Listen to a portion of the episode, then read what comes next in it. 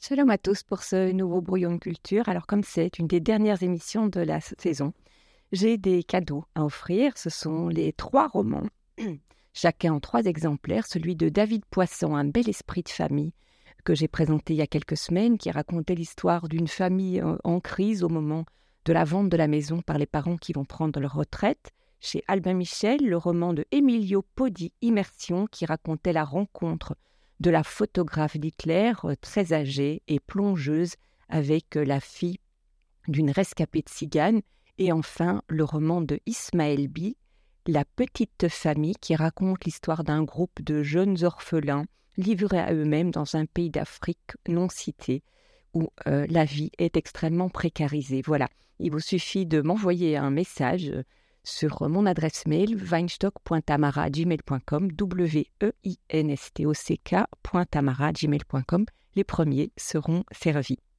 Et puis, pour euh, cette émission, je voulais vous présenter d'abord un texte euh, qui est plutôt un essai de Jean-Noël Fabiani Salmon, 30 nouvelles histoires insolites qui ont fait la médecine du Moyen Âge à nos jours, c'est chez Plomb. Composé donc de 30 articles plus passionnants les uns que les autres, l'ouvrage présente une série d'événements qui ont marqué la médecine et qui lui ont permis de progresser.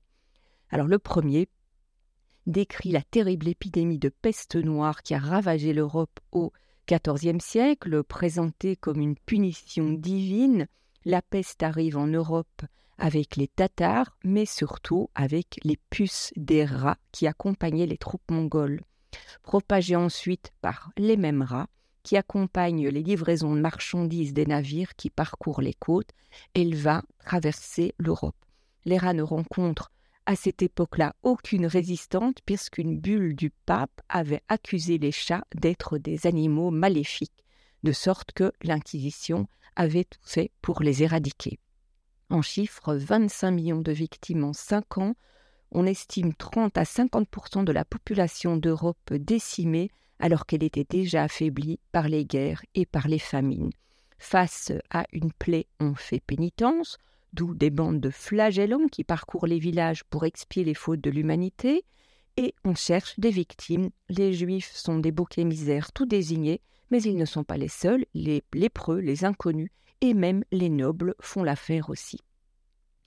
Guy de Chauliac, grand chirurgien du Moyen Âge, nous a laissé ses écrits, ses observations, ses recherches d'explication. Il évoque les fameux miasmes comme Hippocrate, fait le lien entre contagion et surpopulation, mais n'envisage pas le rôle de l'hygiène. Médecin dévoué à son art, il tombe malade mais continue à vouloir soigner ses malades à tout prix. L'ouvrage se termine, lui, sur un article consacré au projet de cœur artificiel élaboré au départ par l'aviateur Lindbergh et Carrel, connu pour sa technique de transplantation d'organes.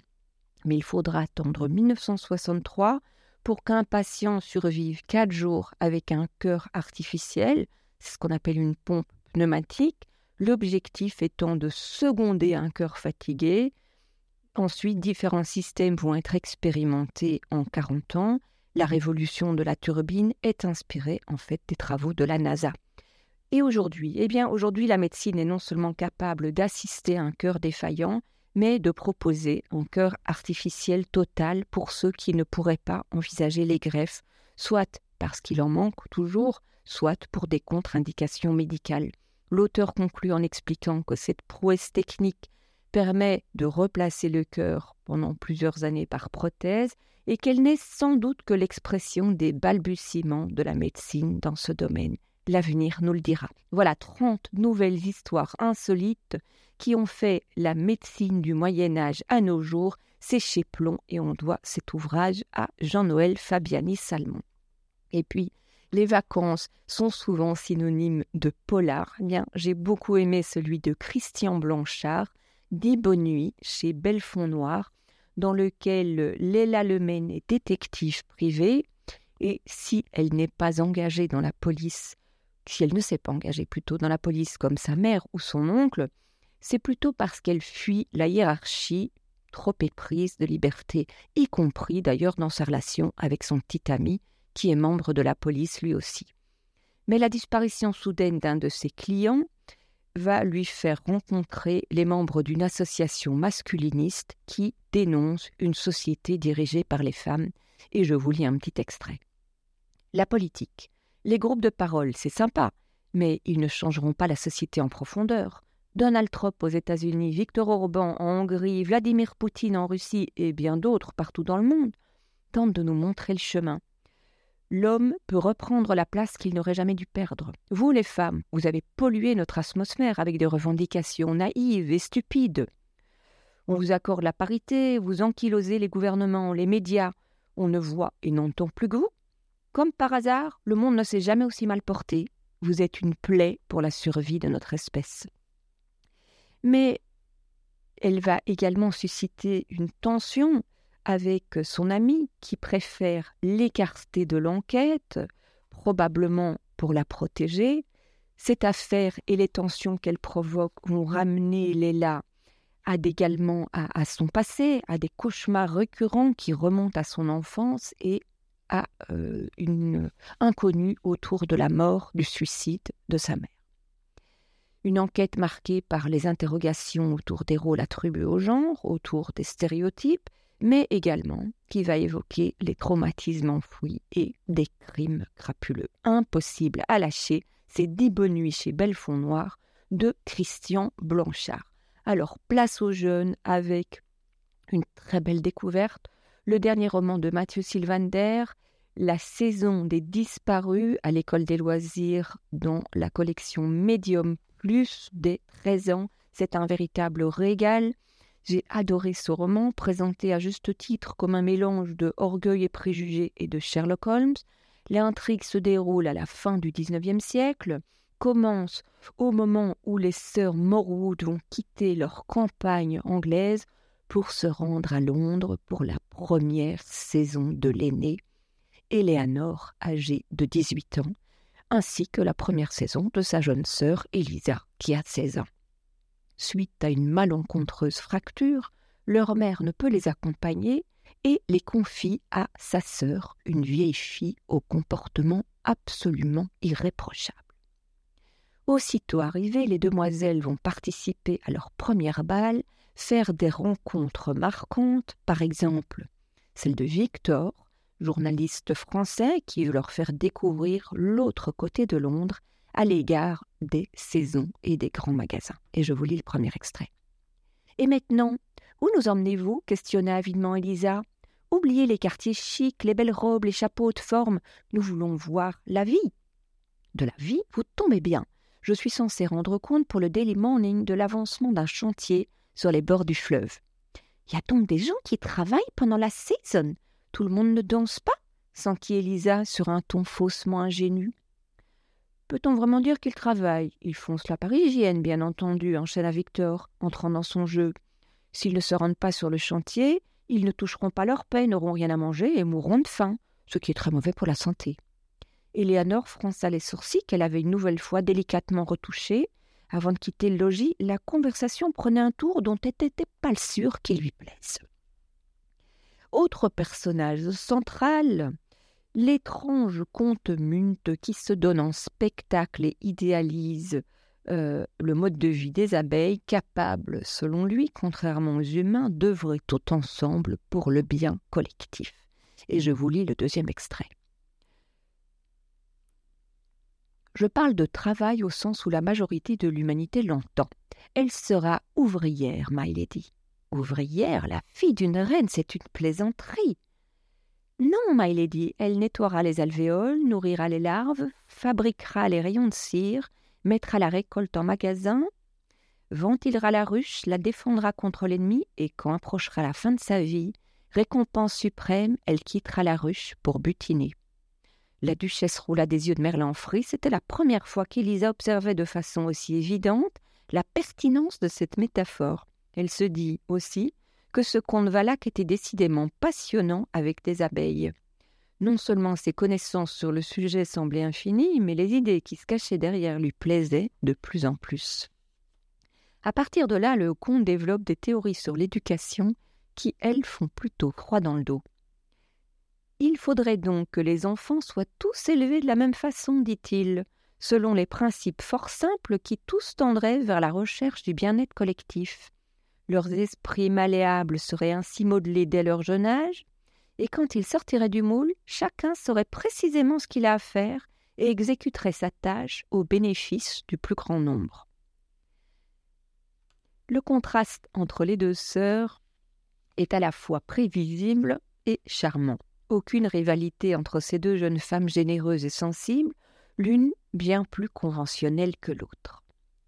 Contrairement à Eleanor qui dormait encore à côté d'elle dans le grand lit d'un sommeil bercé de rêves simples et romantiques, Elisa voyait venir avec une certaine appréhension la suite des événements. La seule idée de continuer à perdre son temps dans les balles lui faisait horreur. Elle voulait aller flâner sur les docks, assister au déchargement des péniches et des barges, voir les ouvriers à la sortie des usines, rentrant chez eux en traînant les pieds après leur journée de bagne. Elle aurait souhaité croiser des enfants de l'autre bord, ceux qui ne savaient pas ce qu'était un piano ou des commodités de faïence n'avaient jamais entendu parler de cette chose étrange qu'on appelait la season. Elle voulait découvrir la vraie vie pour la comprendre, pour y jouer son rôle. Elle savait au plus profond de son être que jamais elle ne lirait son destin à l'un de ces dindons ou, disait-on, dandys que l'on croisait dans les réceptions. Elle ne se sentait pas la vocation de l'épouse digne et bien peignée qui guette toute la journée son retour, le retour de son maître et en attend, n'en attend guère plus qu'un mot aimable ou une petite tape sur la tête. Une merveilleuse existence de confort et d'ennui. Si Eleanor était prête à prendre ce risque, très peu pour elle. À cet instant, assise sous son drap, elle se fit la promesse solennelle de ne renoncer à ses rêves sous aucun prétexte. Après les danses feutrées des salons et les contrastes de l'étiquette, nos amis plongent dans l'aventure, ballottés par les imprévus, à la merci du danger, déployons courage et ruse au nom de la liberté à laquelle toutes les réflexions nous ramènent finalement. Ce que vous appelez liberté n'est qu'une illusion. Il n'y a pour les hommes que des chaînes de différentes couleurs. La vraie liberté ne peut s'accomplir que dans le cadre de la ruche. C'est la ruche qui est libre. Il n'y a pas de liberté individuelle car elle va à l'encontre du bien-être du groupe. Charmant, drôle, captivant, un peu plus de 450 pages dans lesquelles plonger avec délice pendant l'été, c'est l'ouvrage de Mathieu Sylvander, La saison des disparus, c'est à l'école des loisirs, chez Medium Plus, dès 13 ans et bien au-delà. Et puis, je voulais vous présenter un autre roman qui s'adresse à notre aisé plus, c'est chez Casterman, c'est le roman de Astrid Scholte, League of Liars, L'intrigue se déroule dans un monde imaginaire où l'édème, c'est une substance étrange qui permet de manipuler le temps. Pour éviter les abus, l'utilisation de la magie a été strictement interdite. Kaider est passionné de droit et de justice. Il va passer l'été comme stagiaire dans la terrible prison de Vardan. Très vite, ses certitudes volent en éclats avec l'arrestation de sa sœur, accusée d'un crime et qui n'a même pas droit à un procès. En tentant de l'aider, il va découvrir l'existence de complots sordides de la part de la Régence contre les souverains afin de s'emparer, bien sûr, du pouvoir. Complot qui explique la présence de plusieurs prisonniers encombrants, comme sa sœur. Parmi eux, rien de moins que la princesse accusée d'avoir assassiné son frère. Dès lors, aucun procès ne peut être équitable et Kaider découvre que l'idéal de justice auquel il aspirait, auquel il a consacré tout son temps, n'existe tout simplement pas. La justice du royaume est corrompue, les preuves falsifiées, les innocents condamnés, le pouvoir systématiquement détourné au profit de la régence. Kaider est pris dans des conflits de loyauté entre sa quête de justice et son affection pour sa sœur, et va devoir se poser des questions essentielles sur la nature de sa fidélité aux principes, son intégrité, sur ses choix, quelle justice servir, à quel idéal rester fidèle. Un roman aux nombreux rebondissements qui mêle intrigue de cours, de pouvoir, usage de magie et réflexion sur la justice, quête difficile entre mensonge et vérité. C'est donc League of Liars chez Casterman, des 13 ans de Astrid Schold, un très beau roman graphique publié à la rue de Sèvres, là aussi pour les 13 ans et plus, de Dominique Mermoux et Édouard Cortés par la force des arbres.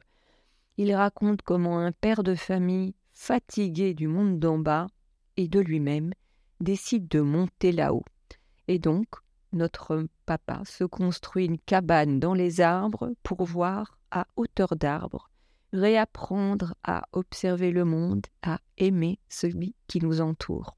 Récit d'une expérience, partage d'un mal-être et d'une quête à la fois, manuel de découverte de la nature, éloge de la contemplation, cet album est tout à la fois et nous réconcilie, c'est le but, avec le monde que l'on peut choisir d'habiter de différentes manières par ailleurs, les dessins sont absolument magnifiques. C'est donc par la force des arbres un roman graphique à la rue de Sèvres dès 13 ans.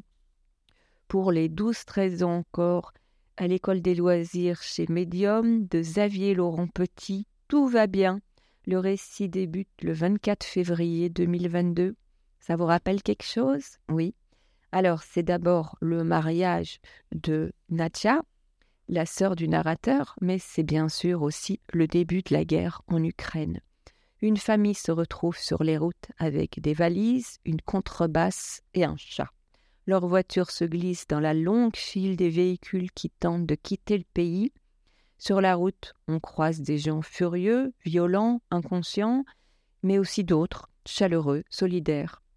Tous vont devoir abandonner leur voiture faute de carburant, rejoindre euh, des groupes qui sont en route vers la frontière. C'est un voyage dangereux, angoissant, surtout que les nouvelles se font rares, un voyage semé de débris et parfois de cadavres. Alors, je vous lis le premier extrait.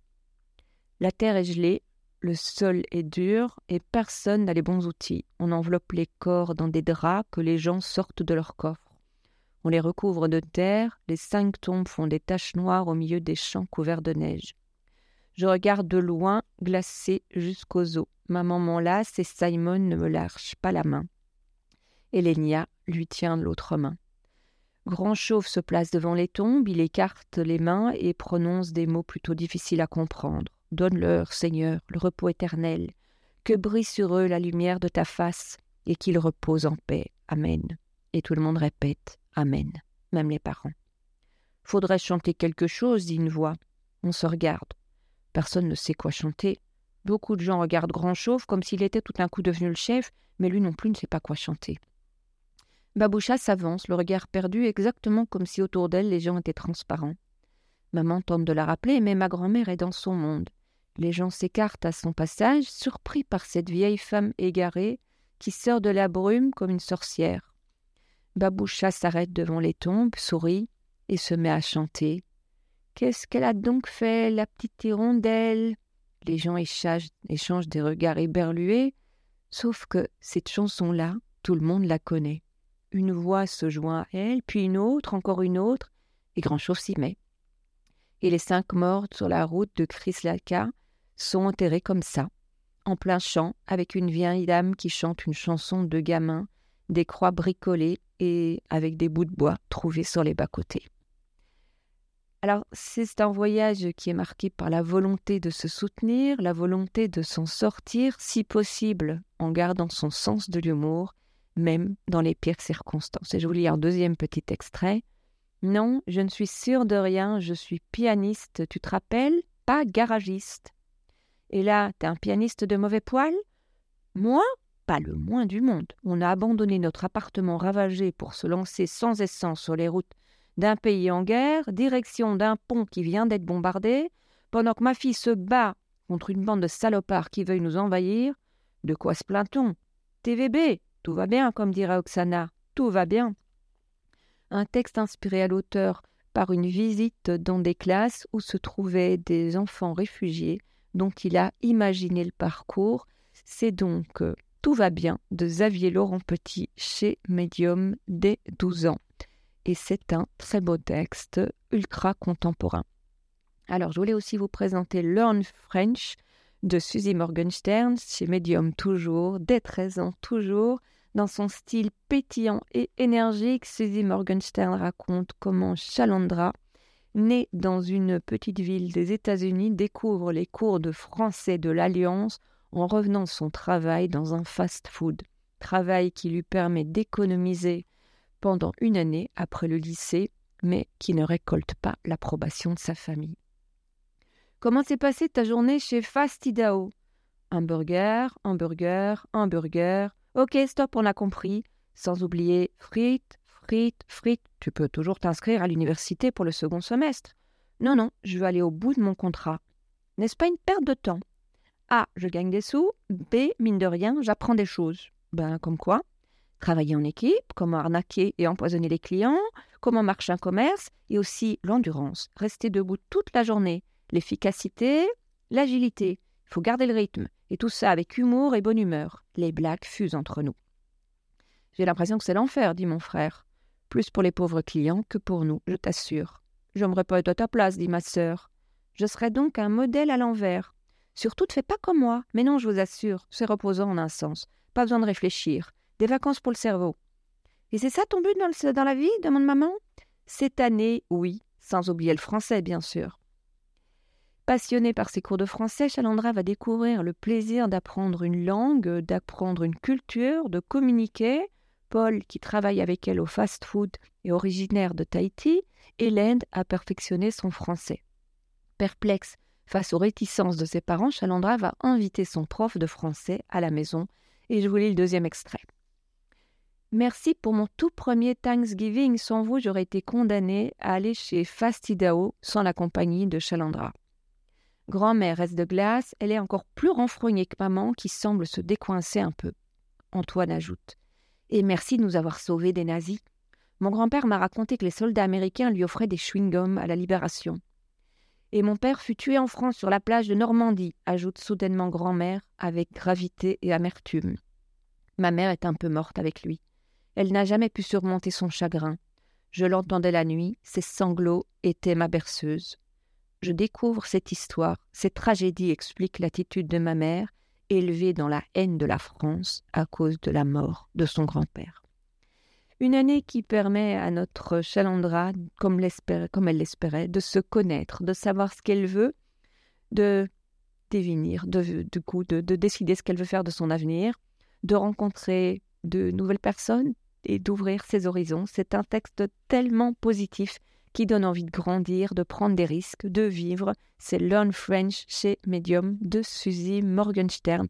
Et puis place au tout petit avec un coup de cœur pour Bonne Nuit Gorille de Peggy Ratman à l'école des loisirs pour des tout petits des 2-3 ans, un merveilleux album qui raconte la dernière ronde du gardien du zoo, venu dire bonne nuit à tous les animaux, sans voir que le gorille a volé ses clés et libère les animaux au fur et à mesure qu'ils vont le suivre dans sa chambre jusqu'à ce que sa femme y mette bon ordre.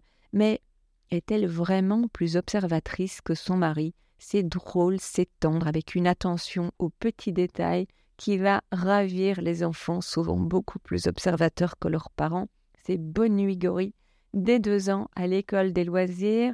Et puis, toujours à l'école des loisirs, de Mac Barnett et John Classen, les trois boucs bourrus. Ça aussi, c'est une véritable merveille. Sous un pont vivait un troll affamé, alors quand un petit bouc franchit le pont, il est prêt à le dévorer. Mais le petit bouc est rusé, conseille au troll d'attendre son frère qui le suit et qui est bien plus gros. Voilà que le second bouc use du même stratagème et le troll gourmand attend donc le passage du troisième frère. Basé sur une répétition et aussi une amplification des situations, c'est une variante euh, d'un euh, album entre les euh, proies et les prédateurs et c'est une véritable merveille à raconter. C'est donc les trois boucs bourrus à l'école des loisirs des trois ans. Voilà, je termine cette émission en vous rappelant que j'ai des livres à offrir le roman de David Poisson, Un bel esprit de famille, de Emiliano Podi, Immersion, et de Ismaël B, Une petite famille. Envoyez-moi un message sur weinstock.tamara.gmail les premiers seront servis. Voilà, ici s'achève cette émission. Shalom à tous et je vous souhaite un bel été.